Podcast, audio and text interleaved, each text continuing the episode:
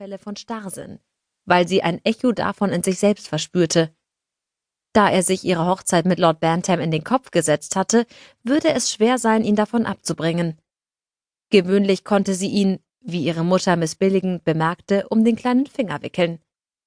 Nur manchmal, vor allem wenn er sich einredete, dass irgendetwas zu ihrem eigenen Besten geschah, konnte er plötzlich schwierig werden.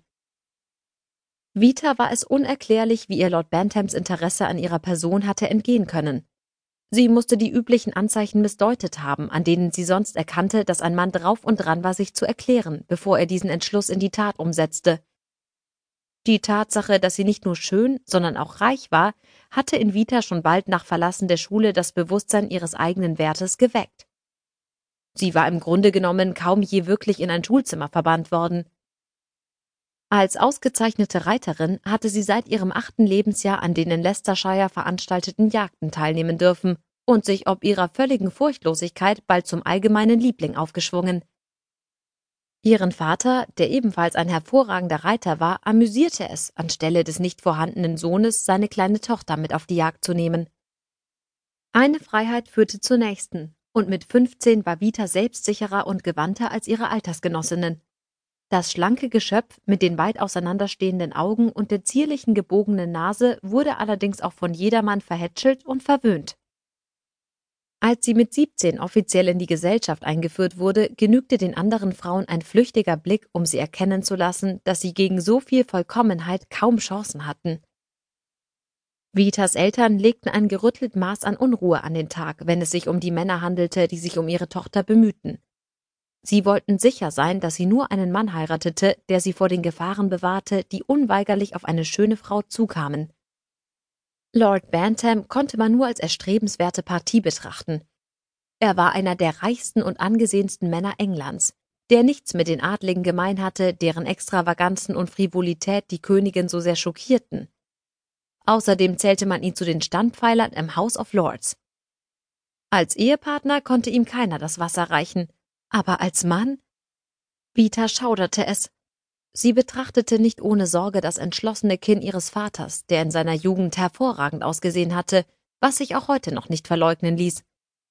Ein Blick auf die besorgte Miene ihrer Mutter zeigte Vita, dass sie von ihr keine Unterstützung zu erwarten hatte, weil sie voll und ganz auf der Seite ihres Mannes stand. Bantam kann dir jeden erdenklichen Wunsch erfüllen, hörte sie ihren Vater sagen. Als seine Frau wirst du zu den bekanntesten Londoner Gastgeberinnen zählen und seine politischen Freunde bewirten, was er sich schon lange wünscht. Abgesehen davon besitzt er einen unvergleichlichen Rennstall. Sir George wusste, dass zumindest das Letztere nicht ohne Eindruck auf seine Tochter blieb. Er besaß zwar selbst ein paar Pferde, konzentrierte sich jedoch hauptsächlich auf Jagdpferde. Das bedeutete aber keineswegs, dass er sich nichts aus Rennen machte. Vita hatte ihn oft nach Newmarket oder Epsom begleitet, und nachdem sie in die Gesellschaft eingeführt worden war, hatte sie sogar in der königlichen Loge in Ascot gesessen. Auf dem grünen Rasen, umgeben von der Crème de la Crème, hatte sie kaum weniger Aufmerksamkeit erregt als die Pferde. Lord Bantam hatte den Gold Cup gewonnen, was den General, der hoch auf ihn gewettet hatte, in Entzücken versetzte. Vater und Tochter beeilten sich, dem Lord zu gratulieren. Und jetzt im Rückblick schien es wieder, als ob er dabei ihre Hand länger als notwendig gehalten hätte. Die Bantam-Diamanten sind einzigartig, bemerkte Lady Ashford unvermittelt. Ich erinnere mich, sie bei einem Hofball an der Mutter seiner Lordschaft bewundert zu haben. Sie stellten sogar die in den Schatten, die die Königin trug. Im Augenblick hat Vita noch keine Juwelen nötig, sagte der General.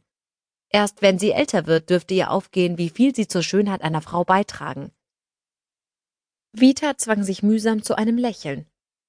Ha, die Überraschung ist dir gelungen, Papa, sagte sie. Jetzt musst du mir ein bisschen Zeit zum Nachdenken lassen. Sie wusste, dass ihr Vater ihr diesen Wunsch nicht abschlagen würde. Sein entschlossener Gesichtsausdruck milderte sich. Er zog sie zärtlich an sich. Liebling, du weißt, dass ich nur dein Glück im Auge habe. Ich möchte sicherstellen, dass du den dir zustehenden Platz in der Gesellschaft einnimmst. Nach einem Blick auf seine Frau fuhr er fort. Wir werden alt, deine Mutter und ich, und die Angst lässt uns nicht los, dass wir sterben und dich allein und unbeschützt zurücklassen könnten. Seufzend setzte er hinzu. Du bist eine sehr vermögende junge Frau, Vita, und ich hätte mir manchmal gewünscht, dass deine Patin wenig